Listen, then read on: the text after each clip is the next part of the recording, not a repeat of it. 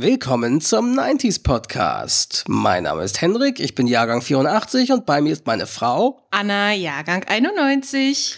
Unsere heutige Episode dreht sich um TV-Shows der 90er Jahre. Genau. Aber bevor wir dazu kommen, erstmal möchte ich zu, äh, zwei liebe Grüße sozusagen erwidern. Und zwar zum einen an Sebastian und Jan von der Rückspultaste, die in ihrer letzten Episode, beziehungsweise jetzt gerade, wenn wir das aufnehmen, ist es sogar schon die vorletzte Episode, weil gestern eine neue Folge released wurde. Jedenfalls haben sie uns da erwähnt und äh, da ging es um die Geschichte mit dem Erdbeben, was wir in unserer Chronik-Episode 92 erwähnt hatten. Mhm mit lieben Grüßen und das möchten wir die lieben Grüßen natürlich erwidern und grüßen euch. Hallo. Hallo. Hallo. Und das gleiche auch an Paddy und Danny vom Die Bimmels Podcast. Falls ihr den noch nicht kennt, hört ihn euch an. Das ist so eine Mischung aus Late Night Show, Game Show, Satire ja, und wöchentliche Laber Podcast, genau und das alles, naja, in zweiwöchentlichen Format, ja. genau.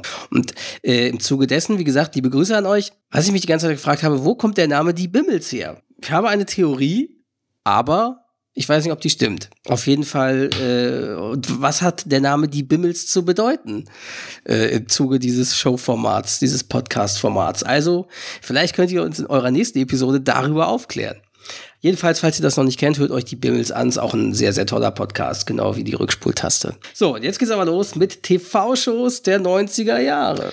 Und dazu sagen wir noch kurz was. Und zwar ähm, werden wir natürlich hauptsächlich Sendungen besprechen, die in den 90ern gestartet sind. Oder gelaufen sind. Ja, aber halt, aber halt auch Dinge, die die ganzen 90er über gelaufen sind, im Zweifelsfall aber schon in den 80ern oder 70ern sogar gestartet ja, sind. Ja, natürlich, weil man kann nicht eine TV-Shows der 90er-Folge machen, ohne Wetten das oder sowas zu erwähnen. Und das ist, äh, ja, natürlich. Das lief ja schon wesentlich schon länger. länger. Genau, aber Trotzdem hat's, ist das auch sehr prägend über die 90er gewesen, äh, gerade mit Gottschalk. Aber da kommen wir später zu. Starten wollen wir mit zwei Kuriositäten, die Hendrik entdeckt hat. Ja, beim Recherchieren, Stöbern sind wir gestoßen auf, ach so, wir müssen dazu erwähnen, äh, unsere großen Quellen für diese Folge waren äh, äh sowohl die Seite www.fernsehserien.de und da, äh, die beziehen auch viel aus ihren Infos, die sie beziehen aus dem Fernsehlexikon von Michael Rolfsteck und Stefan Niggemeier, das wir hier liegen haben. Ein äh, richtig schöner, dicker Wälzer mit vielen äh, guten Infos und da werden wir sicher einiges draus zitieren in dieser Folge. Und dritte Quelle natürlich Wikipedia. Jedenfalls habe ich da zwei Sachen entdeckt, wo ich dachte, was? Was zum Teufel lief da auch in den 90ern? Das ist, äh, und zwar erinnert ihr euch etwa an DJ Bobo, die Show. Von 1998. Ja, lief auf RTL, gestartet am 12. September 1998 und wurde nach drei Episoden bereits abgesetzt. Ja, aber ganze drei Episoden. Aber voll gut. Und zwar war das wohl eine Mischung aus was es damals ja noch gar nicht gab in den 90ern, eine Mischung aus Casting-Show und Game-Show. Also so wirkt es jedenfalls, wenn man diese Beschreibung sich durchliest. DJ Bobo sucht das Showtalent des Abends. Sechs Nachwuchsstars treten in einem Gesangsauftritt und in Spielen gegeneinander, gegeneinander an. Der Gewinner erhält einen Plattenvertrag und eine Ausbildung am Liverpool Institute of Performing Arts oder for Performing Arts. In meiner Sendung stelle ich nach, ach, in, in meiner Sendung stelle ich Nachwuchsstars vor, die noch keine Platte haben. Jeder Kandidat singt einen Song seiner Wahl, der speziell für ihn arrangiert wurde. So wird zum Beispiel ein 70er-Jahre-Schlager in einer Hip-Hop-Version gesungen gesungen vor allen Dingen. Eine einmalige Chance, sich professionell zu präsentieren und vielleicht fängt ja dann die Musikkarriere an. So DJ Bobo. Sie hörten Hendrik Meyerhofs grandiosen schweizerdeutschen Akzent. Wer hat's erfunden?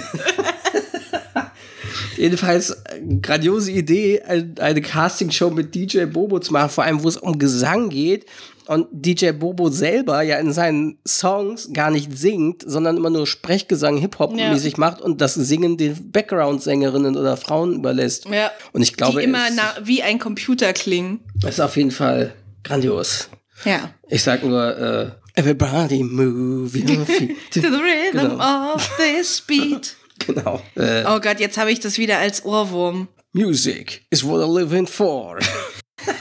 Naja, jedenfalls eine tolle Show war das ganz bestimmt und wahrscheinlich sogar die erste Castingshow im deutschen Fernsehen. Vor Popstars und, und, und DSDS, DSDS ja, definitiv, und so, ne? weil das startete ja. alles erst nach 2000. Ja, wahrscheinlich haben sie sich nach dem Ding erstmal gesagt, ne, sowas funktioniert nicht. Casting in Deutschland, das funktioniert nicht. Das können wir begraben, diese Idee funktioniert nicht. Nur um dann wahrscheinlich zwei, drei Jahre später, wann startete Popstars? 2000, ne? 2002? Oder 2001 erst. Ich glaube, die No Angels haben 2002. Nee, nee, nee, es war eher. 2001? Es war, war 2000 oder 2001. Ja, ist ja egal. Naja. Das ist ja auch nicht das Thema. Naja, jedenfalls, das, da musste ich sehr schmunzen, als ich das entdeckt habe. Also.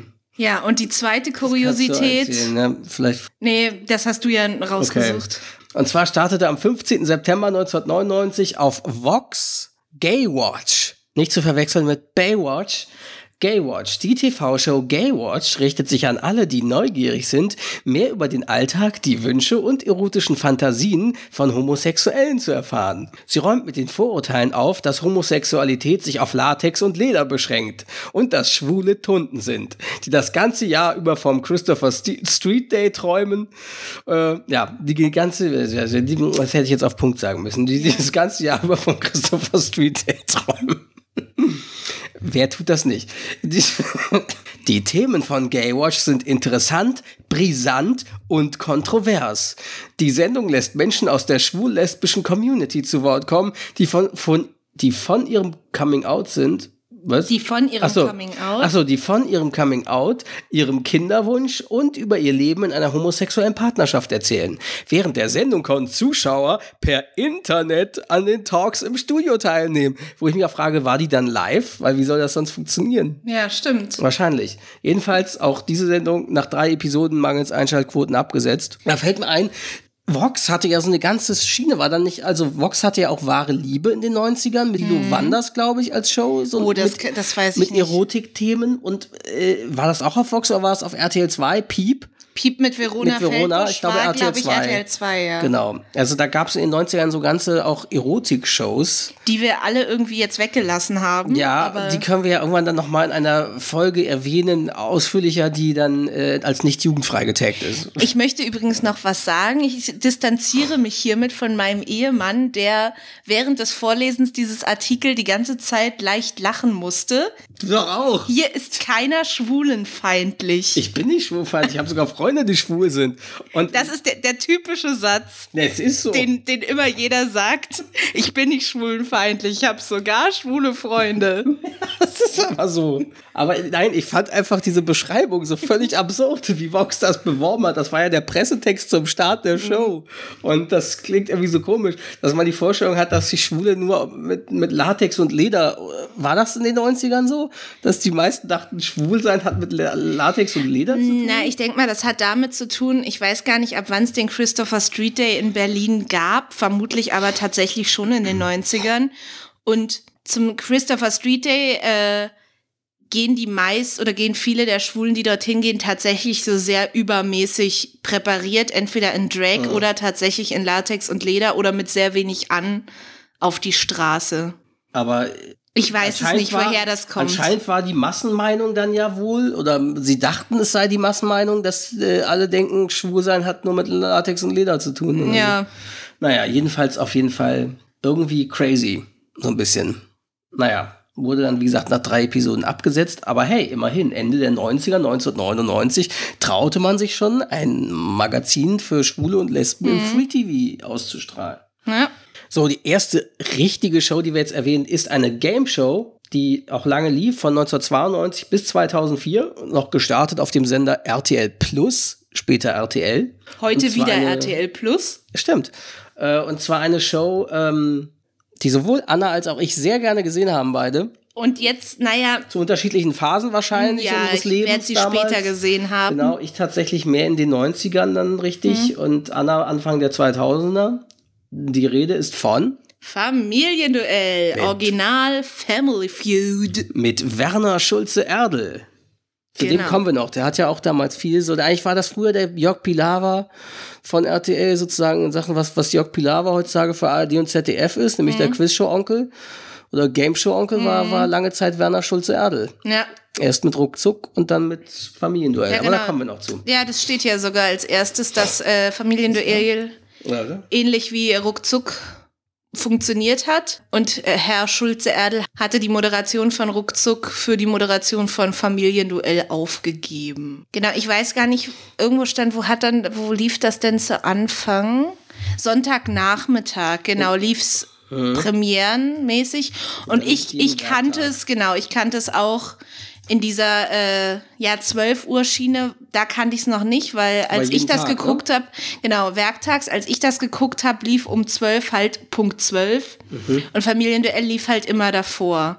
Genau, ab März zwei, 11.30 Genau, 11.30 genau. und ab März 2001, das war dann die Zeit, wo ich das gesehen habe, zeigte RTL jeden Vormittag ab 11 Uhr sogar zwei Folgen hintereinander, genau. Was sie heutzutage auch eigentlich wiederholt haben, dann bei diesem jetzt Comeback auf, auf RTL Plus, haben sie ja diese ganzen Game-Shows immer in Doppelfolgen rausgeballert. Was eigentlich Schwachsinn ist, aber ja. Ja, also. Könnt ihr mal kurz erwähnen, erzähl doch mal kurz, worum es da geht oder wie das im Grunde mal das Spielprinzip erklären. Genau, also Familienduell, man hört es ja schon am Titel, ist ein Duell zwischen zwei Familien, also zwei Familien, Familien? ja, Familien in dem Sinne. Ich glaube, früher haben sie noch eher darauf geachtet, dass es wirklich Familien sind. Heute sind es halt auch Freundeskreise oder was auch immer. Und zwei Familien, A, fünf Personen. Vier oder fünf, ja ich glaube A5 Personen, ähm, treten gegeneinander an und äh, es gibt mehrere das steht Runden. Im Lexikon drin, ich hatte es noch nicht hm. rauskopiert, weil das mir zu lange ja, ist. Es gibt mehrere Runden.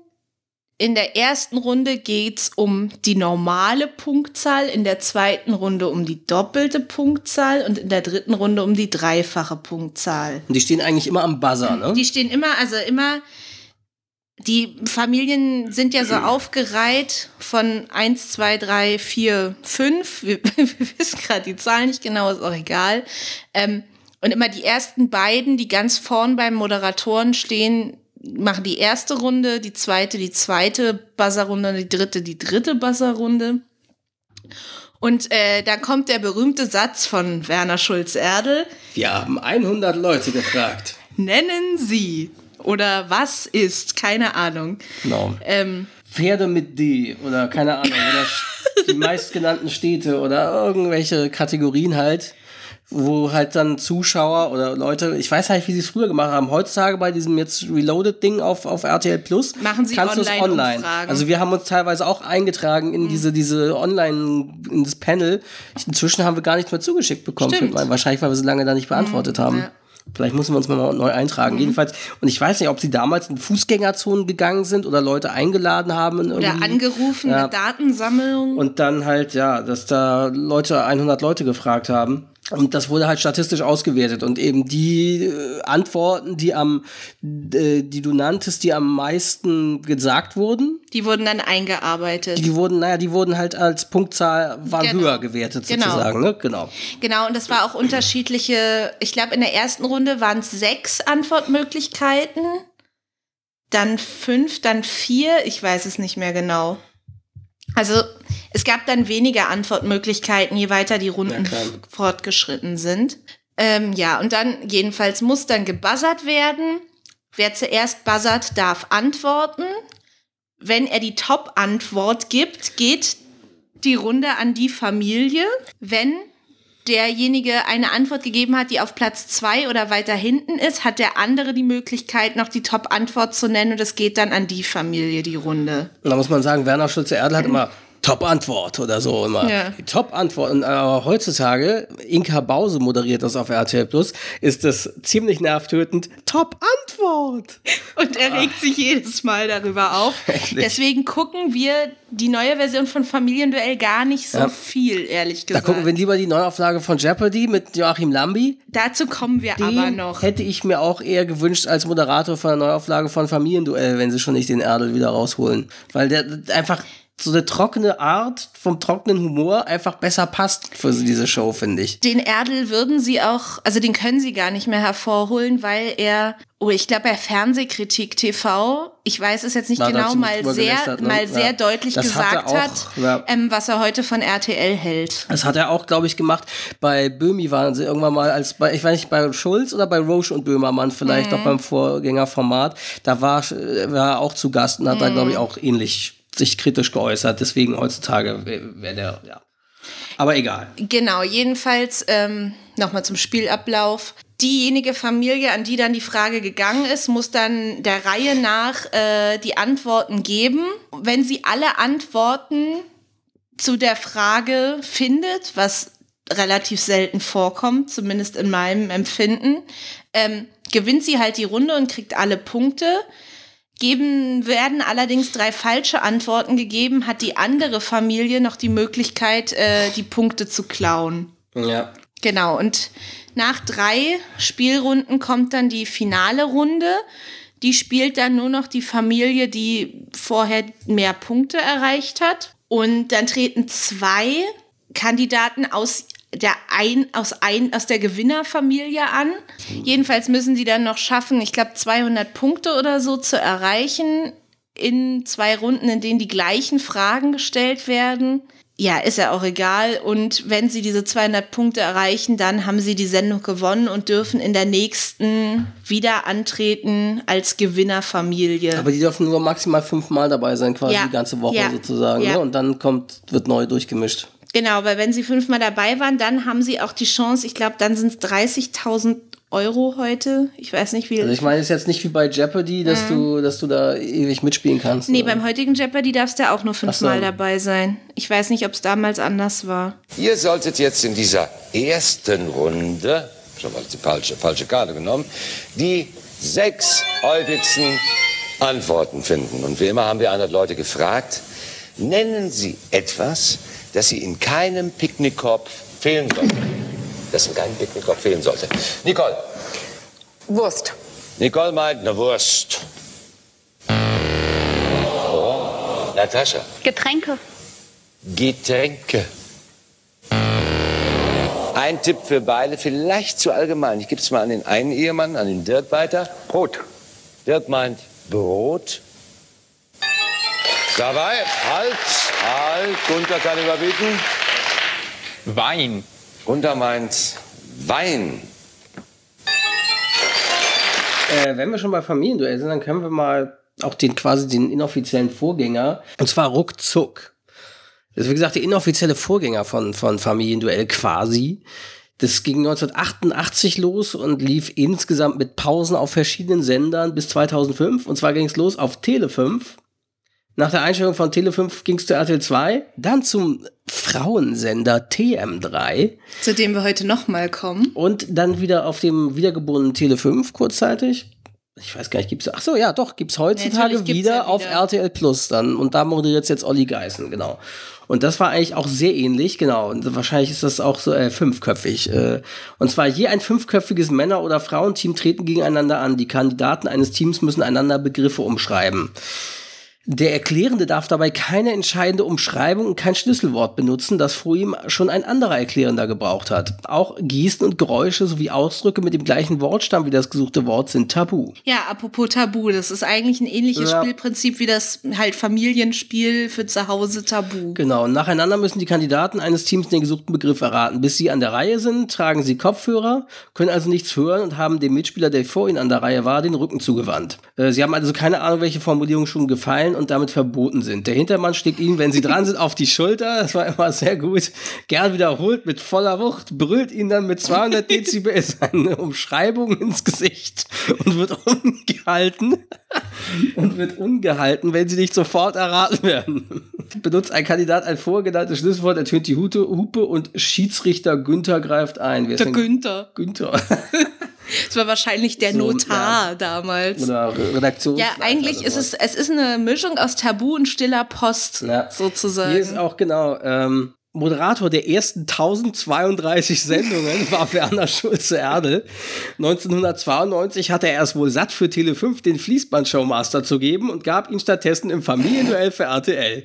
Sein Nachfolger bei Tele5 wurde Jochen Bendel. Als der Sender Tele5 seinen Betrieb einstellte, begann für die Show eine lange Odyssee mit langen Pausen. Vergleichbar nur mit der von Bitte lächeln. Zu der kommen wir auch noch. Bei der war ich sogar mal zu Gast.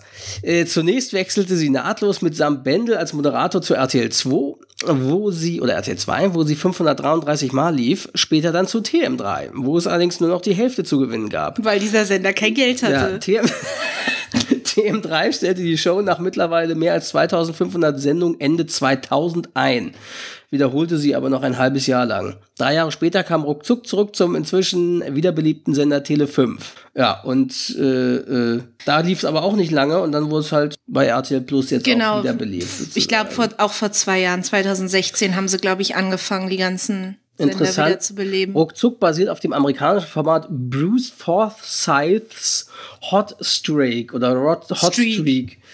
Es überlebt in den USA zwar nicht mal ein Vierteljahr lang, wurde aber in viele Länder im Ausland verkauft. Nirgends war es allerdings so langlebig wie in Deutschland. Ruckzuck ist die ideale Vorabend-Game-Show. Billig zu produzieren, ohne ermüdende Fragen nach Allgemeinwissen und immer wieder unterhaltsam. Egal, ob die Teams den Geschlechterstreit nun verbissen ernst sahen oder die Show einfach zur albernen Selbstdarstellung nutzten. Manche Teams aus Firmen oder Vereinen hatten offensichtlich wochenlang für die Sendung geübt. Weder Schulze Erdel noch Bendel gaben sich besonders Mühe, den repetitiven Charakter der Sendung und ihrer Moderation zu verbergen. Zum Ritual gehört es auch, dass ein Team, das zum sechsten Mal dabei ist, dem Moderator vor jeder Spielrunde Fragen stellen darf, statt umgekehrt. Ah ja, witzig. Ich nehme den leichteren. Meinst du? Ja. Er nimmt den Begriff Rom. Ihr den anderen? 40 Sekunden Zeit. Ruckzuck. Hauptstadt Italiens. Rom. Ja, ja ein Punkt. Vatikan liegt in Italien. Weiter, tiefer? Rom. Ja. Ja, zwei Punkte. Nicht Neapel, sondern Rom. Ja. Drei Punkte. Die Engelsburg in Rom. Jawohl! Eins, zwei, drei, vier Punkte für die Herausforderer. Ruckzuck. Ja, aber ruckzuck irgendwie, das Format hat mir nie so zugesagt irgendwie. Da fand ich Familienduell immer wesentlich besser. Vielleicht warst du da auch zu jung, du hast es wahrscheinlich gar nicht richtig damals gesehen, ja, oder? Ja, aber auch heute, ich, wir haben uns ja auch ja. davon mal die Wiederauflage mhm. angeguckt und ich, das Konzept sagt mir einfach gar nicht zu. Das ist nicht mein, ja. mein Ding. Kommen wir zu etwas, das wir natürlich beide nie gesehen haben, weil ich zu jung waren. Weil ich ein Jahr alt war, als die Sendung abgesetzt wurde und Hendrik acht. Ja, und selbst ich war dafür dann zu jung, genau. Ähm, ja, Anfang der 90er schlug. Kurzbeschreibung super. ja, ist gut. Lustige Fleischbeschau mit Hugo Egon Balder. So, nun dürft ihr raten, um welches Format es geht. ja, es geht natürlich um Tutti Frutti, das von 1990 bis 92 auf RTL lief. Es hat halt diesen italienischen Titel und auch so einige italienische Begriffe, weil die Originalsendung aus Italien kam. Das Vorbild hieß Colpo Grosso der große Schuss oder der große Kuh. Ja, genau, moderiert von Hugo Egon Balder, der selbst einmal über die Sendung sagte, andere Leute machen intelligente Arbeit, ich mache Tutti Frutti. Man merkte wohl auch innerhalb der Sendung, dass er äh, die Sendung nicht ernst genommen hat und dass, ja, dass es einfach mehr oder weniger ein Witz war. Sie war gerade zu Anfang aber tatsächlich sehr äh, populär und erfolgreich, hatte nämlich eine Einschaltquote von vier Millionen, was wirklich relativ viel war. Obwohl es wohl so war, wie auch bei der Bild-Zeitung, keiner liest die Bild-Zeitung und auch kein Mensch hat natürlich diese Sendung gesehen.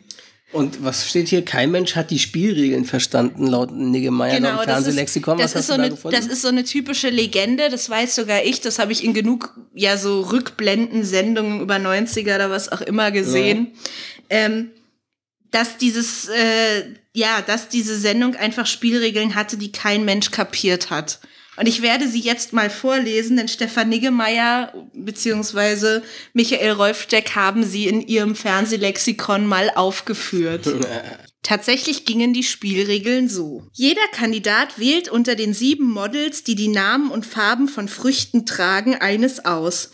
Auf Kommando von Balder tanzen die Models, öffnen am Ende ihre BHs und präsentieren ihre Brüste. What? Auf manchen davon stehen Sterne, die der Kandidat, der die jeweilige Frucht gewählt hat, als Startkapital bekommt. Weitere Punkte gibt es für richtig beantwortete Ratefragen und niemals ein, zwei oder zehn Punkte, sondern zum Beispiel gleich 10.000, was schlicht damit zusammenhing, dass sie im Original Lire entsprachen. Für jeden, der das nicht weiß, Lire war ein ziemliches Spielgeld und hat einen Wechselkurs von, keine Ahnung, über 1 zu 100, glaube ich. Das heißt? Ich kann jetzt nicht sagen, wie viel Marken Lire war, das weiß ich nicht. Da ich zu dem Zeitpunkt nie in Italien war, als es noch kein Euro gab. Je 50.000 Erspielte Punkte werden in 1000 Mark Bargeld und ein Länderpunkt umgetauscht. Für jeden Länderpunkt macht eine der sogenannten acht internationalen Damen einen Strip. Wenn ein Kandidat schlecht rät, kann er Punkte gut machen, indem er selber strippt. Dafür erhält er je nach der Zahl abgelegter Kleidungsstücke in der Regel einen Länderpunkt und 1000 Mark in Bar. Alles klar? Ja, kann man doch auch mal wieder heutzutage versuchen, so eine Show. Genau, wir hatten gar nicht vorher erwähnt, warum diese Show so für Trubel sorgte. Man hat es jetzt vielleicht in den Regeln erkannt. Man hat nackte Brüste gesehen. Zwar immer Nippel abgeklebt mit diesen Früchten, ähm, aber ja, die Damen und auch die Kandidaten anscheinend manchmal hatten wenig an was man, ja, was aber Anfang der 90er einfach dann wohl ein ziemlicher Tabubruch war. Ja. Vor allem im Free TV. Ja, und deswegen hatte RTL auch lange diesen Ruf, oh, der Skandal, Nackedei-Sender. Ja, ähm, was ich auch überhaupt nicht verstehe, ist dieses typische, wenn die Damen dann ihre Brüste präsentierten und ihren BH öffnete, sagten sie ja immer dieses Chin Chin, was ich sehr merkwürdig finde. Katsching. Äh, nee, Chin Chin. Ja, aber so ähnlich ist es ja. Nee, eben nicht, weil jeder, der schon mal Cinzano Asti Werbung gesehen hat, weiß vielleicht, was Chin Chin bedeutet. Das macht man nämlich, wenn man sich zuprostet. Und das heißt eigentlich Prost oder zum Wohl. Okay. Was, äh, und da ist mir der Zusammenhang irgendwie mehr als unklar. Aber macht nicht. Was ich als Kind tatsächlich aber im Gegensatz zu Tutti Frutti sehen durfte, was auch immerhin von 1991 bis 2003 in der ARD lief, war Kinderquatsch mit Michael, mit Michael Schanze. Daran kannst du dich überhaupt nicht erinnern, wahrscheinlich, oder? Da das bis 2003 lief, werde ich es wohl gesehen haben, aber es sagt mir so gar nichts. Also Michael Schanze unterhält sich dabei mit Kindern zwischen vier und sechs Jahren, stellt sie auf ein kleines Podest, schwitzt, lässt sie Kinderlieder vorsingen, begleitet von einem Pianisten am Flügel und spielt mit ihnen. Nebenbei bringt Schanze ihnen wichtige Verkehrsregeln bei und zwischendurch treten auch richtige Sängerinnen und Sänger mit richtigen Liedern auf. Die Show adaptierte das französische Format L'École des Fins oder Defin. so. Defin. Weshalb es 2003 zu einer Verhandlung einer Plagiatsklage vor dem Bundesgerichtshof kam, weil niemand gefragt hatte, ob er das Konzept überhaupt haben dürfte. Der BGH urteilte, das Format als solches sei kein schutzfähiges Werk und die deutschen Sendungen unterscheiden sich ausreichend vom Original, denn sie würden einem anderen Moderator geleitet und sie hätten einen nach, Anor hätten einen nach Anordnung, Ausstattung und farblicher Gestaltung ein anderes Bühnenbild. Ja, und äh, die für den Erfolg der Sendung maßgeblich schöpferische Leistung liegen in der ganz eigenen, spontan einfällen folgenden Gesprächsführung des Moderators. Schanze stellte dabei nämlich Fragen wie, wo kommst du her? Was sind deine Hobbys und was macht Papi? Das ist auch ein schönes. Da fällt mir ein, es gab doch sowas ähnliches. War das auch mit Michael Schanze? War das montags mal? Oh nee, wie hießen das? Wo Kinder auch so Begriffe äh, erklären sollten, immer für Erwachsene. Und Erwachsene mussten Ach, raten. dieses typische, was sie heute immer noch benutzen, Ja. auch bei, bei Luke zum Beispiel. Ja, ja, und Erwachsene müssen raten, was damit gemeint ist. oh wie Gott, ich weiß das? nicht, wie das heißt. Oh, jetzt komme ich nicht drauf. Aber das ist ein Format, was sie immer und immer wieder auch für. Aber also- das lief lange in der ARD oder irgendwo auch im Vorabend. Ja, auch an sich, ben mich. sie benutzen das auch immer denn das? wieder für irgendwelche ARD und ZDF Samstagabendshows, dass Kinder irgendwelche Begriffe erklären. Das benutzen sie so oft auch heute noch. Wie hieß denn das? Das weiß ich nicht. Müssen wir eigentlich mal rauskriegen. Aber vielleicht könnt ihr es uns sagen. Also, äh, liebe Hörer, wenn ihr wisst, was gemeint ist, ich komme halt nicht drauf. Es muss irgendwas in einem Vorabendprogramm, glaube ich, auch gewesen sein. Wahrscheinlich ARD, ZDF auch. Was man als Kind auch gut konsumieren konnte. Vielleicht hat es auch Michael Schanze moderiert, vielleicht aber auch jemand völlig anderes. Aber es gab irgend so eine Show, wo halt Kinder äh, da was erklären mussten den, den, den Erwachsenen. Oder war das bei Kinderquatsch mit Michael? Ich weiß nicht. Naja. So, äh, kommen wir zu einer weiteren Sendung, bei der Kinder im Mittelpunkt standen. Und eine der vielen Sendungen, die von einem Holländer, in diesem Fall einer Holländerin, moderiert wurden. Ja, und zwar spreche ich von der Mini-Playback-Show, die von 1990 bis 1998 auf RTL lief. Mit Linda van der Schlampen. Ach nee, äh, Mareike Amado. Nein, zu der anderen kommen wir später noch. Ähm, ja, und zwar war das halt eine Sendung, in der Kinder, wie man sagt, äh, wie, wie man schon hört, Playback singen. Und der Ablauf der Sendung war folgender. Die Kinder werden von Mareike Amado interviewt, halt auch mit diesen typischen Fragen wie, was möchtest du mal werden, was machst du gern, Hobbys etc. etc. Dann natürlich wichtig für die Sendung, was singt das Kind heute? Äh, dann äh, sucht. Was möchtest du mal werden? möchtest du auch so eine Schlampe wie ich werden? dann äh, sucht sie gemeinsam mit dem Kind, was garantiert auch gescriptet ist, weil steht schon vorher fest, das Kostüm aus für den Auftritt. Und dann wird das Kind in eine Zauberkugel geschickt, die sofort wieder aufgeht und plötzlich ist es geschminkt und im Kostüm. Das ist natürlich eine Sache, die nur durch die, das Wunder des Aufnahmen der, äh, das vorher aufnehmen und zusammenschneiden funktioniert hat. Ja, jedenfalls tritt äh, das Kind oder die Kinder, es waren häufig auch mehrere zusammen, die aufgetreten sind, halt auf, übermäßig halt mit Schminke drapiert und in komischen Outfits und singt und tanzt dann Playback irgendein Pop, Rock, auch Schlager-Song. Und am Ende wird, äh, werden die Kinder durch eine prominente Jury bewertet, die natürlich, weil es Kinder sind, immer nur so, sowas sagen wie du hast toll getanzt oder hast tolle Ausstrahlung und du wirst bestimmt mein großer Star. Die letzte Staffel wurde wohl 98 äh, durch Jasmin Wagner, auch besser als Blümchen bekannt, moderiert. Das war wohl ein totaler Flop und daraufhin wurde sie dann auch abgesetzt. Da fällt mir ein, hat Mareike Amado das auch benutzt, dieses, diese Hookline mit eben noch auf der Showbühne und jetzt äh, schon hier, äh, nee, oder eben noch hier und jetzt schon auf der Showbühne? Das weiß ich gar nicht. Weil diesen Spruch hatte ja, ich glaube, Vorbild Rudi Carell, mhm. auf jeden Fall, äh, ich dachte auch gerade eben, ach, ich muss das noch erwähnen, die Show Lass dich überraschen, aber die Show hieß gar nicht so. Und zwar, die Show hieß die Rudi Carell Show. Von 1988 bis 92 lief die. Und es gab später einen Spin-off mit Tommy Orner, den sie dann Lass dich überraschen genannt haben. Aber die eigentliche Show bei Rudi Carell hieß einfach nur die Rudi Carell Show. Und nur weil Rudi Carell halt zum Intro immer Lass dich überraschen gesungen hat, dachten die meisten Leute, die Show heißt so. Ja. Und ich als Kind auch. Und da hat jedenfalls Rudi Carell immer gesagt, eben noch auf der Showvideo und jetzt hier.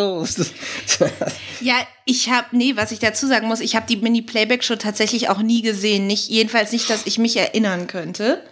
Also ich habe die auf jeden Fall gesehen. Also als ich in der Grundschule war, Anfang der 90er, 90 bis 94, da war die ziemlich fame und wir wollten da, ah, oh, Mini. Und dann haben wir dann irgendwie bei Schulfesten oder Klassenfesten oder irgendwelchen Sachen, haben wir auch immer so ein Segment gemacht, oh, lass uns Mini-Playback-Show machen, hat irgendwer Kassette oder CD eingelegt mhm. und dann durften, haben wir dazu äh, also es war wirklich sehr beliebt bei Kindern in dem Alter damals. Ja, also was Heutzutage nur noch Fremdschämen eigentlich, ja, wenn man sich das auf YouTube mal anguckt. Ja, es sind auf YouTube. Auf YouTube sind tatsächlich so einige äh, Folgen auch komplett online drin, tatsächlich. Und ich habe da halt mal so ein bisschen durchgescrollt und mir so ein paar Sachen angeguckt. Und die Show stand wohl sehr in der Kritik wegen aufreizender Darstellung der Kinder. Ja, klar und äh, bekam 1996 ja. auch, ähm, und die Show bekam 1996 auch den Preis der beleidigten Zuschauer, herausgegeben vom Netzwerk kritischer Fernsehzuschauer. Halt dafür, dass äh, sie vor allem halt natürlich Mädchen so sexualisiert dargestellt haben. Und äh, was ich auch wirklich ganz krass fand, ich hatte gerade eine Sendung gesehen, da sind irgendwie zwei Mädels, ich weiß jetzt nicht, ob Schwestern, ist ja auch wurscht, als die Weather Girls aufgetreten Natürlich komplett in Blackfacing, zwei blonde Mädchen mit Afro-Perücke und schwarzen Gesichtern angemalt. Und das Allerkrasseste, die Weather Girls saßen in der Promi-Jury und haben sich das angeguckt und dann bewertet. Und ich finde das so krass. Und ich habe mir ein, zwei, drei Sendungen angeguckt und in jeder Sendung haben sie irgendeine Art von Blackfacing gemacht das würde halt so einen Shitstorm geben, aber das hat einfach keinen interessiert damals. Äh, für alle, die es nicht wissen, Blackfacing müssen wir kurz erklären. Das ist quasi, indem du Weiße mit Schuhcreme oder irgendwas mit Schminke so schminkst, dass sie so aussehen, als wären sie schwarz. Genau. Was man ja auch viele, früher oft gerne in irgendwelchen amerikanischen Filmen und Serien benutzt hat. Siehe äh, ähm, Nummer 5 und Nummer 5 lebt, wo Fisher Stevens einfach mal so geschminkt wird, als wäre er ein Inder. äh, Nochmal kurz zur Rudi Carell Show, das, weil die habe ich wirklich als Kind gerne mit meinen Eltern gesehen. Ich dachte wirklich immer, die heißt Lass dich überraschen. Hm. Wir haben auch immer zu unseren Eltern, ach, heute gucken wir wieder Lass dich überraschen mit ich Rudi glaub, Carell. Das hat wahrscheinlich fast jeder gedacht, weil ich habe es hm. zwar wahrscheinlich nie gesehen, aber auch mir sah ich kenne das als lass dich ja. überraschen. Wenn wir das mal kurz, da können wir auch mal kurz was äh, zu, zu erzählen, was im Fernsehlexikon steht. Ähm, große Samstag, Samstagabendshow von mit Rudi Carell. Carell überrascht Menschen damit, dass er ihnen einen lang gehegten Traum erfüllt und veranstaltet einen Talentwettbewerb für Nachwuchssängerinnen und Sänger. Also eigentlich auch schon ein bisschen Casting-Format vorgegriffen. Die zu Überraschenden saßen oft bereits im Studiopublikum, wussten aber nicht, dass Carell sie plötzlich ansprechen würde. Bekannte der Betroffenen hatten sie zuvor ohne deren Wissen bei der Show beworben und den Wunsch beschrieben geschrieben. Dies konnten ganz banale Dinge sein. Ein Zuschauer wollte gern alle Telefonbücher aus ganz Deutschland haben. Warum auch nicht? Aber auch aufwendigere Wünsche, wie zum Beispiel Reiten lernen mit Terence Hill. Für die komplizierteren Aktionen überraschte Carell die Unwissenden vorab zu Hause. Ein Einspielfilm zeigte dann die Überraschung und die Umsetzung. In diesen Fällen waren regelmäßig Prominente involviert. In jeder Sendung überfiel Carell außerdem eine Person vor Ort, um ihr ein Rudigramm zu singen, was Stefan Raab später ah, als Rabigramm abgewandelt hat, hat genau. in TV Total. Dazu kommen wir auch noch. Ein Lied, dessen Text sich speziell auf das Leben der besungenen Person bezog. Neben der Erfüllung von Wünschen erzeugte Carell literweise Tränen der Rührung, indem er alte Freunde und Verwandte zusammenführte, die sich aus den Augen verloren hatten. Da haben sie ja alles vermengt. Stimmt, weil da, diese Sache haben sowohl nur die Liebe zählt äh, als übernommen, auch als auch sowas, ne? ja, vermisst und so, und was ewig dich, ja. auch äh, immer noch auf RTL läuft, glaube ich. Interessant ist, der andere wesentliche Bestandteil der Show waren die Auftritte der jungen Künstler. Sie traten nicht mit ihrer eigenen Stimmen auf, sondern imitierten Stars und sangen deren Lieder. Die Studiozuschauer bestimmten am Ende den Sieger. Vor jedem Auftritt sprach Karel mit den Gästen in einer Studiokulisse, die dem Arbeitsplatz des Gastes nachempfunden war, zum Beispiel einem Reisebüro oder einer Supermarktkasse. Nach dem Gespräch verschwanden die Gäste hinter der Bühne und wurden so gestylt, dass sie wie der Star aussahen, den sie nachmachten. Also eigentlich wie Mini-Playback-Show mit Erwachsenen. Eine Verzögerung durch die Garderobenpause gab es nicht, da die Show aufgezeichnet war und sich die Verwandlung nun in der Sekundenschnelle eines Schnitts auf dem Bildschirm vollzog. Genau wie bei der Mini-Playback-Show. Genau, Karel moderierte den Auftritt mit dem immer gleichen Satz an, eben noch im Supermarkt etc., jetzt schon auf unsere Showbühne. Durch die Nachwuchskünstler kam die Sendung zumindest in Showblöcken ohne echte Prominente aus und bot trotzdem bekannte Hits. Einige der jungen Talente erhielten als Folge ihres Auftritts Plattenverträge. Ein Star wurde allein Mark Keller, der 1989 als Dean Martin auftrat. Er landete zwar nie einen wirklich großen Hit, wurde aber als Schauspieler in den Erfolgsserien Sterne des Südens und vor allem Alarm für Cobra 11 bekannt, als einer der Partner von Erdogan Atalay. Eine Sache habe ich natürlich noch vergessen, nämlich wer bei der Mini-Playback-Show aufgetreten ist mhm. und, nicht das, und äh, nicht das letzte Mal in einer RTL-Gesangsshow. Nämlich Alexander Klavs. Den Anna ganz toll findet durch äh, diverse Musicals. Ja, und auch bei DSDS in der ersten Staffel, wer das nicht weiß, er war der Gewinner der ersten Staffel von Deutschland sucht den Superstar mit dem grandiosen Dieter Bohlen-Song Take Me Tonight. Ja. Aber heute tatsächlich ein ziemlich passabler Musical-Darsteller ist, den ich auch schon mehrmals auf der Bühne bewundern ja. durfte. Nochmal kurz zur Show hier also am Ende. Titelsong der Show war das von Carell selbst gesungene Lass sich überraschen. Durch dieses berühmte Lied ging die Sendung äh, auch als Lass dich überraschen in den Sprachgebrauch ein. Das machte sich das ZDF vier Jahre nach dem Ende von Carells Show zu nutzen und gab einer neuen Show mit Tommy Orner mit dem gleichen Überraschungskonzept genau diesen Titel. Carells Sendung lief etwa sieben Mal im Jahr und war während ihrer Laufzeit nach Wetten Wetten das die erfolgreichste Samstagabendshow.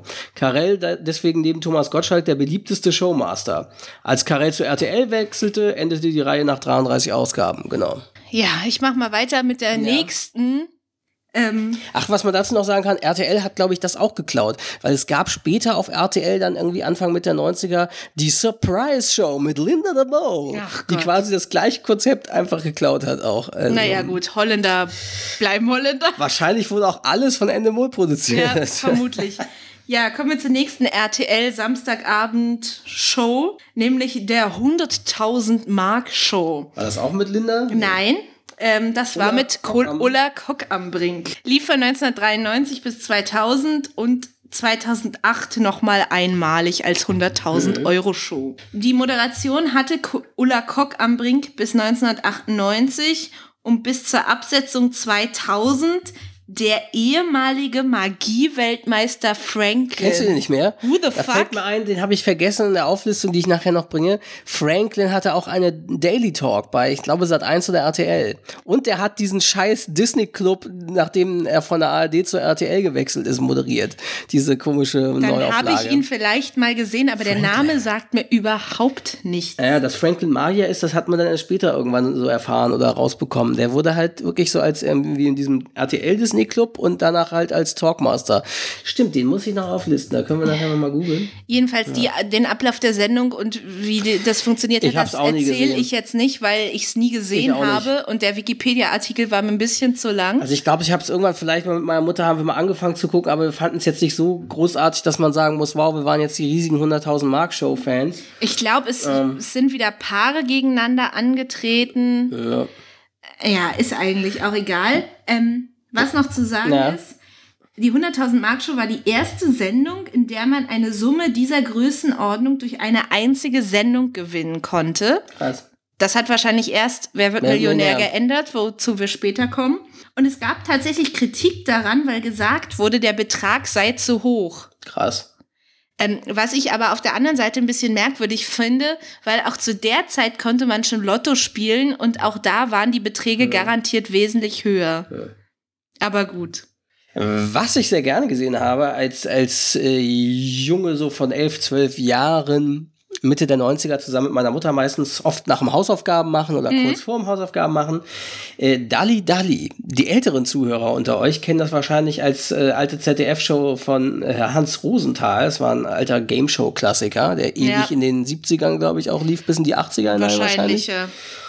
ähm, und das wurde damals moderiert von einem späteren Daily Talk-Moderator, nämlich Andreas Turk. Ich finde den ersten Satz so gut, den musst du mal vorlesen. Ja, äh, tägliche halbstündige Gameshow mit Andreas Türk, die sich der Idee und des Namens von Hans Rosenthals Klassiker bediente, daraus aber eine uninspirierte Nachmittagsshow vom Fließband machte.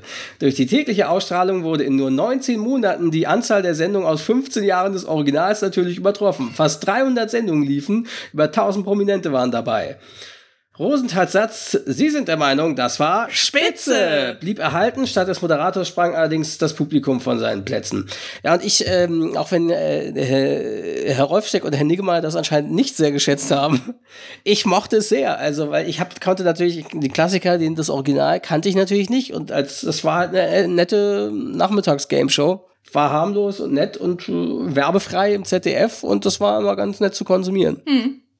Ja, und mit diesen Games wie Dali Click und was weiß ich und so, und das war immer ganz nett. Und ich fand, Andreas Türk hat das auch ganz cool moderiert, also ich fand das nicht schlecht. Ja, dazu kann ich tatsächlich auch äh, nichts sagen Ja, so. weiter. Kommen wir zur nächsten holländisch moderierten Sendung.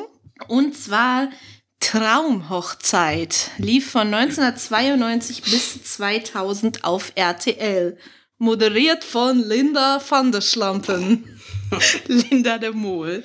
Ja, also diese Holländer, also warum, was Deutschland, also anscheinend, weil Rudi Carell, so ein Import-Holländer, so beliebt war, ja, so Jahrzehnte als Schauspieler und Moderator im deutschen Fernsehen und auch Sänger, muss das so krass auf die gewirkt haben, dass sie eine ganze Industrie entwickelt haben. Los, wir pumpen da holländische Moderatoren auf den, auf den Markt. Aber gut, bei Linda de Mol hatte das ja hauptsächlich auch mit Endemol zu tun, oder? Klar, natürlich, Ja. sie ist logisch, äh, äh, aber sie haben da natürlich noch mehr. Also es ist auf jeden Fall erstaunlich, dass da so viel Ja. in den 90ern war. Heutzutage gibt es das nicht mehr, dass du irgendwie tausend holländische Moderatoren hast, oder? Zum Glück. nee. Also Voraussetzung zum Mitmachen war ein origineller Heiratsantrag, den im häufigsten Fall wohl der Mann äh, an RTL geschickt hat, ohne dass seine Liebste davon wusste und dieser wurde dann mit versteckter Kamera gefilmt. Und drei solcher Paare traten dann in verschiedenen Spielen in der Sendung um den Sieg an. Das Finale war wohl zwischen zwei verbleibenden Paaren auf einer riesigen Torte und funktionierte anscheinend ähnlich wie Familienduell, weil es da um irgendwelche Fragen ging, wo 100 Leute gefragt wurden. Ich hab's aber nicht so ganz verstanden. Ist aber auch egal. Jedenfalls das Siegerpaar dann aus diesem Finale heiratet noch während der Sendung. Die Sendung wurde äh, allerdings in Holland aufgenommen und diese Trauung wurde auch von einem deutschen Standesbeamten ausgeführt, war aber nicht rechtsgültig. also die Hochzeit im Studio. Das heißt, die war eigentlich Mumpitz. Des, ähm, deswegen wurden die Kandidaten dann doch noch, äh, deswegen wurden die Kandidaten dann noch mal nach Deutschland gefahren und haben da dann richtig in einem Standesamt geheiratet, was, wenn ich das richtig verstanden habe, dann auch noch mal mit Kamera begleitet wurde und in die Sendung geschnitten wurde. Genau, also viel mehr kann ich dazu nicht sagen, weil ich, das habe ich auch nie gesehen, jedenfalls nicht, dass ich wüsste, weil ich auch weiß, mein Vater hatte extrem was gegen Linda de Mol auch und diesen holländischen Akzent. Nee. Deswegen wurden solche Sendungen bei uns nicht geguckt. Was ich dazu sagen muss, also ähm, ja, Traumhochzeit mal reingeguckt bestimmt damals auch mit meinen Eltern, aber wir fanden halt die Originale, die im öffentlich, im, im äh, seriösen öffentlich-rechtlichen Fernsehen liefen, viel besser. Nämlich zum Beispiel, das haben wir damals auch sehr gern gesehen, Flitterabend mit Michael Schanze. Das lief von 1988 bis 95 in der ARD. Eine große Samstagabendshow mit Michael Schanze mit Spielen für Brautpaare. Drei frisch verheiratete Paare, deren Hochzeit nicht länger als ein paar Tage zurückliegt, spielen gegeneinander in Geschicklichkeits-, Übereinstimmungs- und Schätzspielen. Zwei Paare scheiden nacheinander aus, die Sieger spielen um eine große Reise. Ach so, ja, was man zur Traumhochzeit noch sagen muss. Äh, natürlich haben die irgendwie, äh, also ich glaube, ich weiß gar nicht, ob sie die Brautkleid und Ausstattung und so auch schon bekommen haben, aber gewonnen haben sie wohl zu Beginn äh, Wohnzimmerausstattung mhm. oder sowas und später dann größere Sachen wie ein Auto und ich glaube auch immer eine Hochzeitsreise. Na krass äh, zwischen den beiden, bei, bei Flitterabend, zwischen den letzten beiden verbliebenen Paaren gab es ein Spiel, bei dem sie angeschnallt auf einer künstlichen Wolke saßen, die an einer mechanischen Konstruktion ein paar Meter nach oben gefahren wurde. In der Höhe beantworten sie Schätzfragen, wobei abwechselnd ein Paar eine konkrete Zahl vorliegen und das andere sich für höher oder tiefer entscheiden musste. Wer daneben lag, wurde schrittweise herabgelassen. Und äh, beim ersten Mal fuhr die Wolke ein Stück herunter und dann kippte sie nach vorn. Schließlich lösten sich die Gurte und das Verliererpaar plumpste in die Kissen. äh, ich weiß auch, das war immer spektakulär, das irgendwie am Ende zu sehen. Und äh, ja, das waren eben auch mit Showblöcken und Spielen und, und ähm, die Show, die startete an einem Donnerstagabend um, wie es sich bei öffentlich-rechtlichen Sendern gehört, zu einer sehr logischen Uhrzeit, nämlich 21.03 Uhr. Ah ja. Wurde aber schon zur zweiten Ausgabe eine große Samstagabendshow. Sie war sehr beliebt, aber eher unauffällig und brachte es auf 43 Sendungen. Für Aufsehen sorgte nur eine Ausgabe, in der Bräute bei einem Beeinspielungsspiel tippen sollten, ob sich ihre Männer eine Glatze schneiden lassen würden. Womit sie nicht gerechnet hatten. Die beiden, die Ja sagten, wurden tatsächlich oh. prompt geschoren.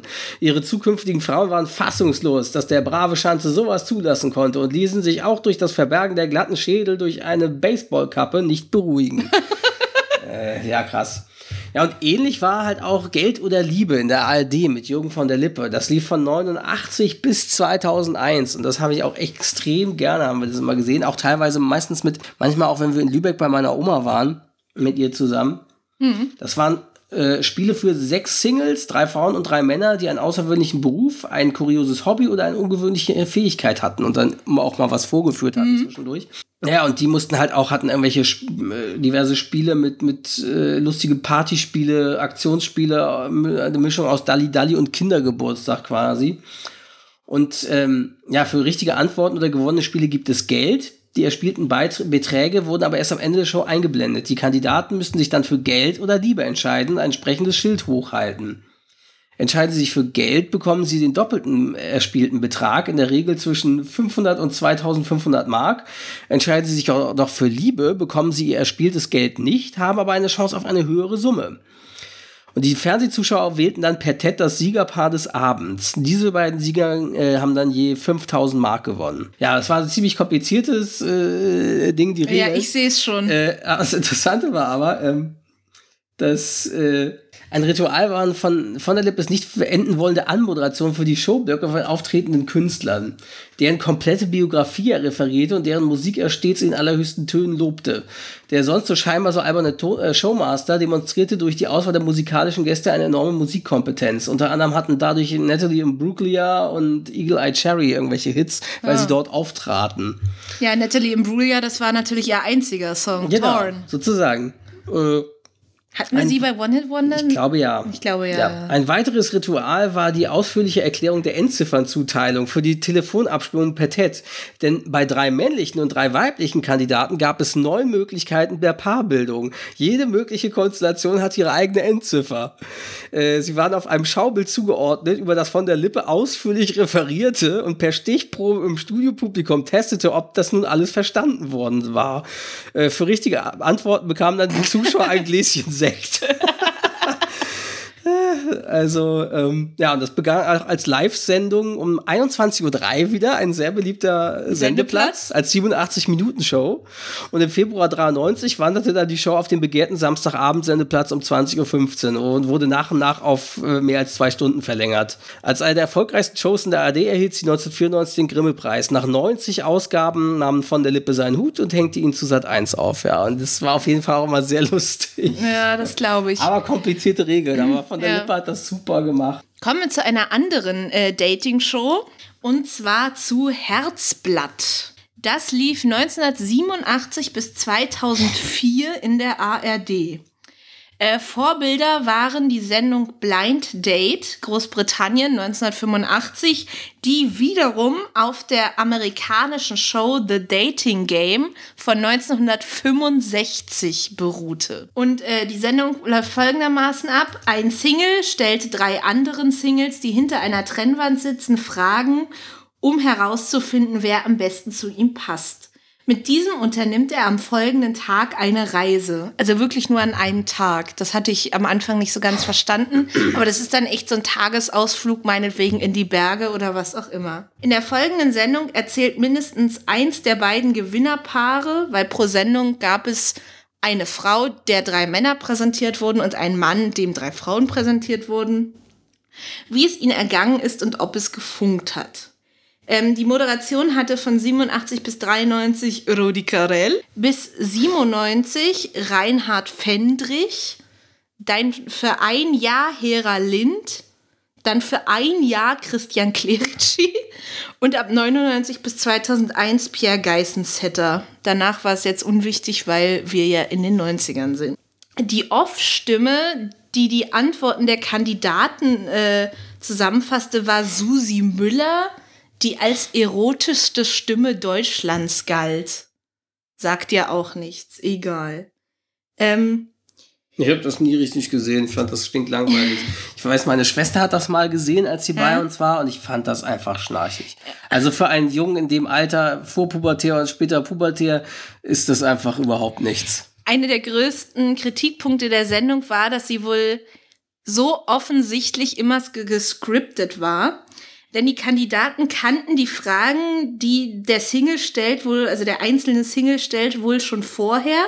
Und professionelle Autoren halfen beim Formulieren schlagfertiger Antworten. Also gescriptet durch und durch.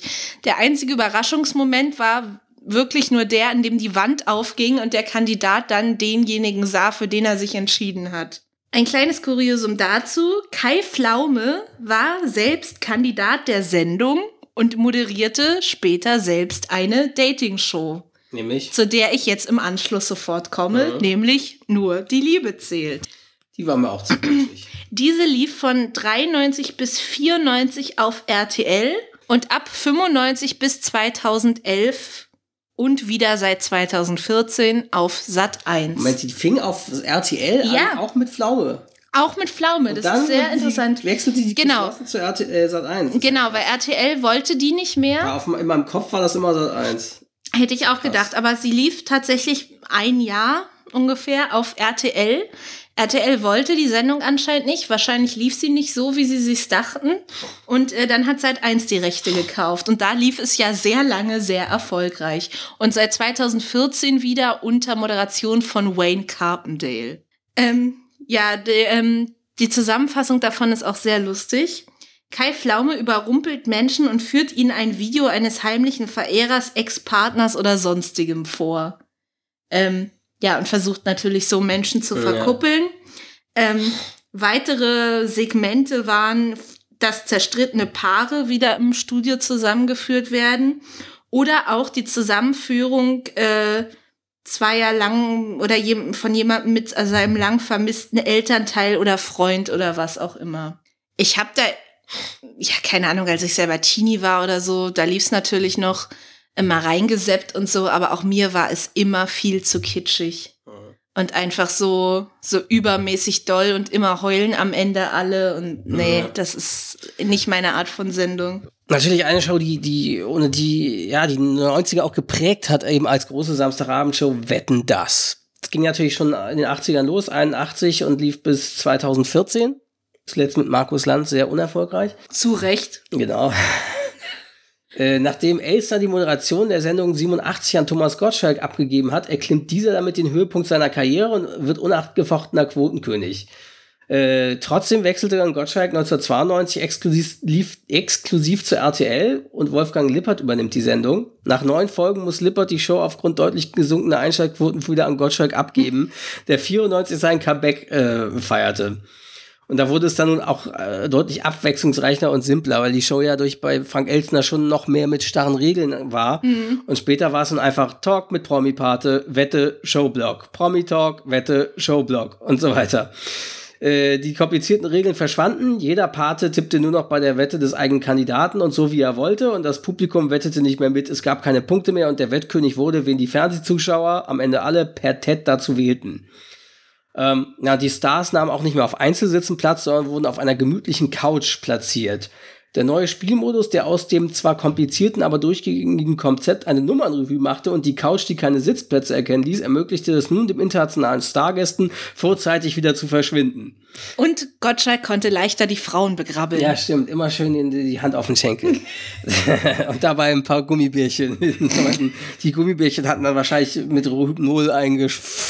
ein paar Gummibärchen Ausschnitt werfen. Genau. Jedenfalls, äh, Gottschalk begrüßte viel häufiger als Elstner internationale Stars, die mit Knopf im Ohr für die Simultanübersetzung da saßen, aber immer ganz dringend wieder weg wussten.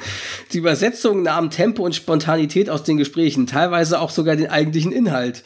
Die gerade Mutter gewordene Sängerin Madonna sagte zu einer strickenden Dame, können Sie meinem Sohn einen Hut machen?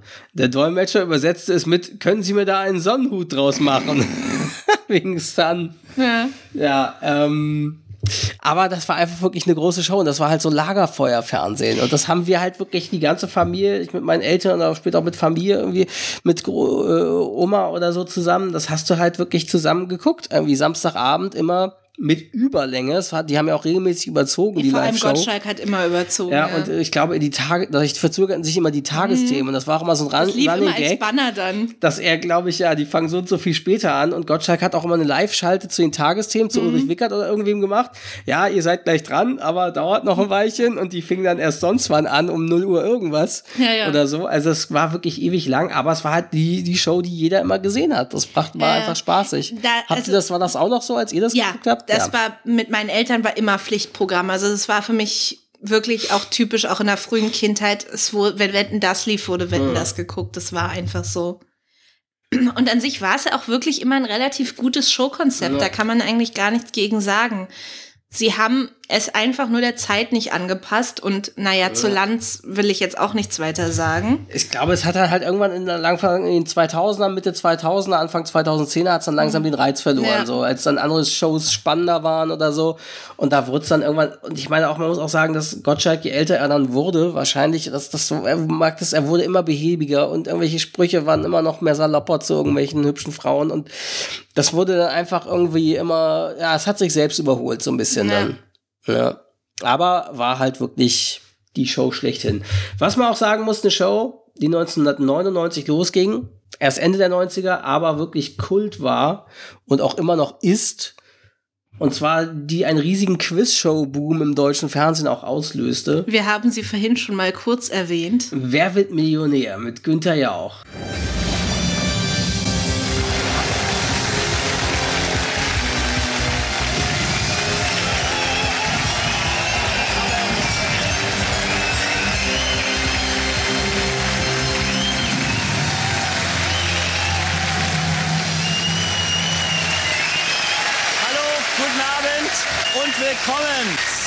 Premiere von Wer wird Millionär?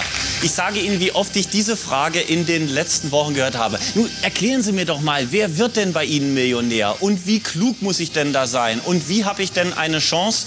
Und können Sie mir denn sagen, wer Millionär wird? Um ehrlich zu sein, ich kann es Ihnen nicht sagen.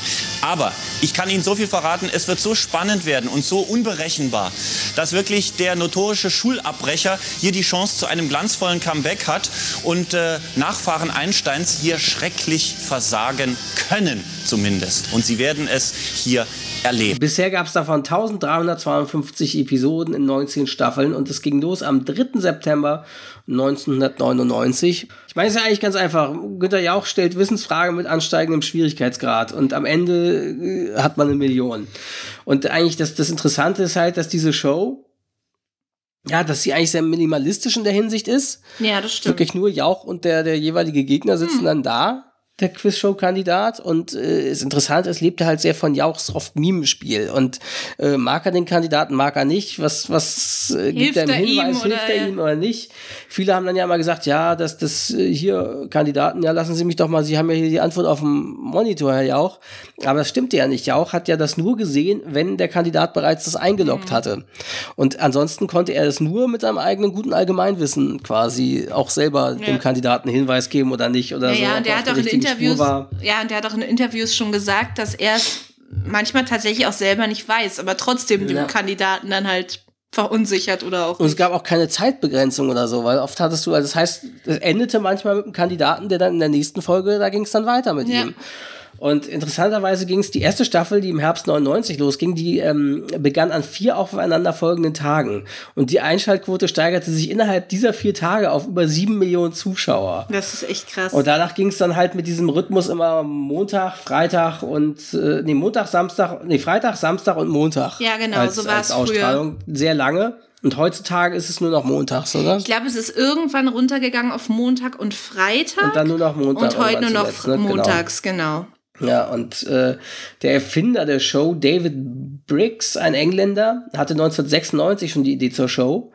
Und ähm, ja, der hat äh, äh, quasi dafür gesorgt, dass bei allen ausstrahlenden Sendern international, das hat er sich vorher irgendwie reinschreiben lassen, Ablauf, Deko, Licht und Musik bis ins Detail vorgegeben waren, weswegen die Show in jedem Land gleich aussieht und gleich klingt sozusagen. Hm.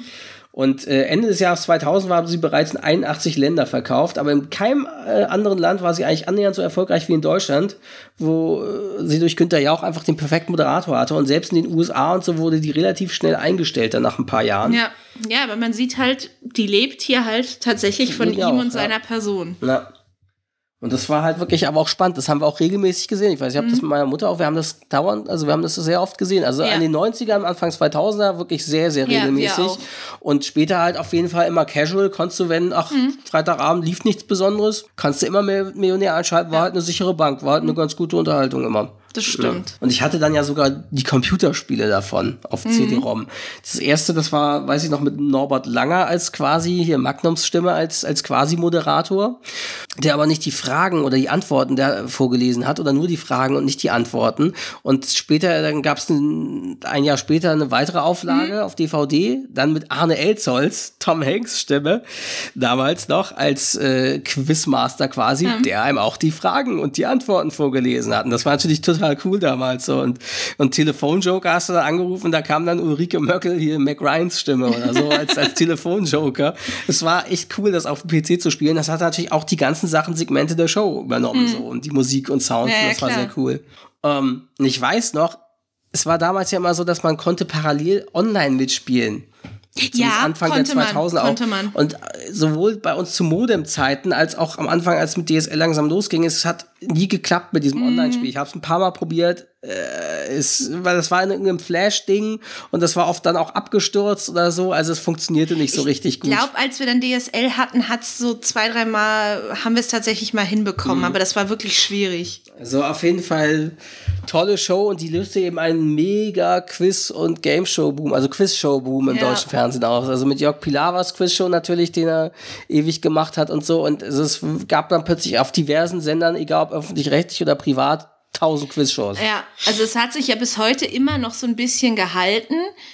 Ähm, es gibt ja immer noch die Vorabend-Quizshows im ARD, ZDF. Zum Beispiel hier dieses Wer weiß denn sowas, wo, ähm, wo Hoeker dabei ist, genau als fester Kandidat und Elton, glaube ich, auch. Und es kam, glaube ich, auch noch mal auf vor ein paar Jahren hier mit, ähm, wie heißt denn die App? Quiz.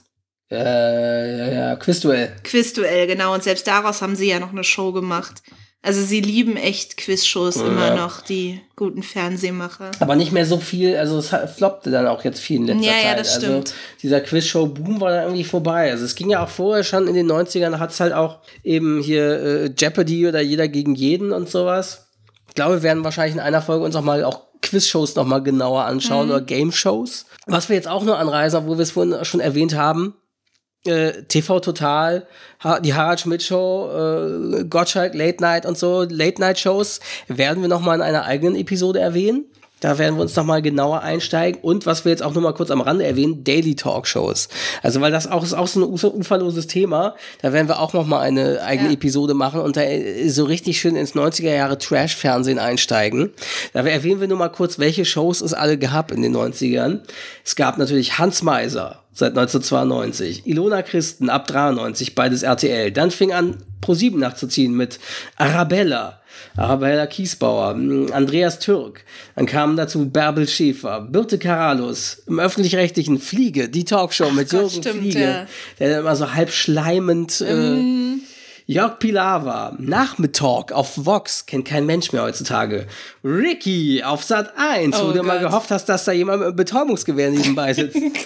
Sabrina, Vera am Mittag natürlich, das lief tatsächlich auch über zehn Jahre von 96 bis 2006. Dann so Eintagsfliegen wie Peter Imhof von 2000 bis 2001 auf Sat 1, den kennt heute kaum kein Mensch mehr. Und wenn man so googelt, ich glaube, der moderiert irgendwas auf MDR oder irgendwelche Service-Shows oder irgendwas. was, ja. Also den gibt's durchaus noch, aber der ist bei Sat 1 dann nicht mehr Ja. groß Dann rausgekommen. natürlich sehr prominent, lief auch ewig. Olli Geißen, Oliver Geißen Show von 99 bis 2009 und dadurch immerhin großes RTL-Sendergesicht geworden. Kerner auf Sat 1 von 96 bis 98 und da, dessen Nachfolger war dann tatsächlich Jörg Pilawa. Und Kerner wechselte dann wiederum mit seinem etwas seriöseren Talk dann äh, zum, Zum ZDF, ZDF, genau. Und später wieder zurück, aber brachte ihm nicht viel. Sonja mit Sonja Zietlow von 97 bis 2001 auf RTL. Also da gibt's wirklich sehr viel. Und deswegen, wie gesagt, sowohl Late-Night-Shows wie Harald Schmidt, TV Total und so, als auch Daily-Shows werden wir mal eine eigene Folge machen und auch Game-Shows werden wir nochmal als eigenes Segment nochmal beleuchten, weil das einfach auch so uferloses Thema sind. Wir merken nämlich jetzt schon wieder, wir sind hier schon wieder über eine Stunde lang am Quasseln und äh, ja, also das wird auf jeden Fall fortgesetzt mit weiteren Shows der 90er. Das war jetzt quasi erstmal so der Auftakt mit allgemeinen Shows und werden wir halt mit Game-Shows und Late-Night-Shows und Daily-Talk-Shows auf jeden Fall nochmal vertiefen mit weiteren Episoden. das genau, Thema. das war ein kleiner Überblick. Genau. Ja, also ihr könnt uns natürlich, äh, schickt uns auf jeden Fall gerne auch dazu äh, auf Twitter, Facebook oder so eure Erinnerungen zu äh, irgendwelchen Showformaten, die ihr gerne gesehen habt oder die ihr trashig fandet oder was auch immer im, im deutschen Fernsehen aus den 90ern in der Zeit. Falls ihr dazu irgendwelche Anekdoten habt, schickt sie uns gerne oder was wir unbedingt erwähnen sollen, dann machen wir das in künftigen Episoden zu dem Thema. Genau. Ja. Ja, dann hören wir uns hoffentlich bald wieder. Genau, wahrscheinlich wieder in circa drei Wochen oder so. Und dann mit dem Thema, das können wir schon mal sagen, äh, Girlgroups und Boybands der 90er Jahre. Genau. Denn wir sind ja jetzt auch auf Spotify zu hören und da kann man das mit den Playlists natürlich noch besser gestalten und verlinken sozusagen, dass wir, ja. Also, ich hoffe, Genau. ihr schaltet wieder rein Ja. und bis zum nächsten Mal. Freut euch auf die Backstreet Boys. Genau, und die Spice Girls. Boys and Girls. genau. Dann bis zum nächsten Bis Mal. zum nächsten Mal. Tschüss. Ciao. Ciao.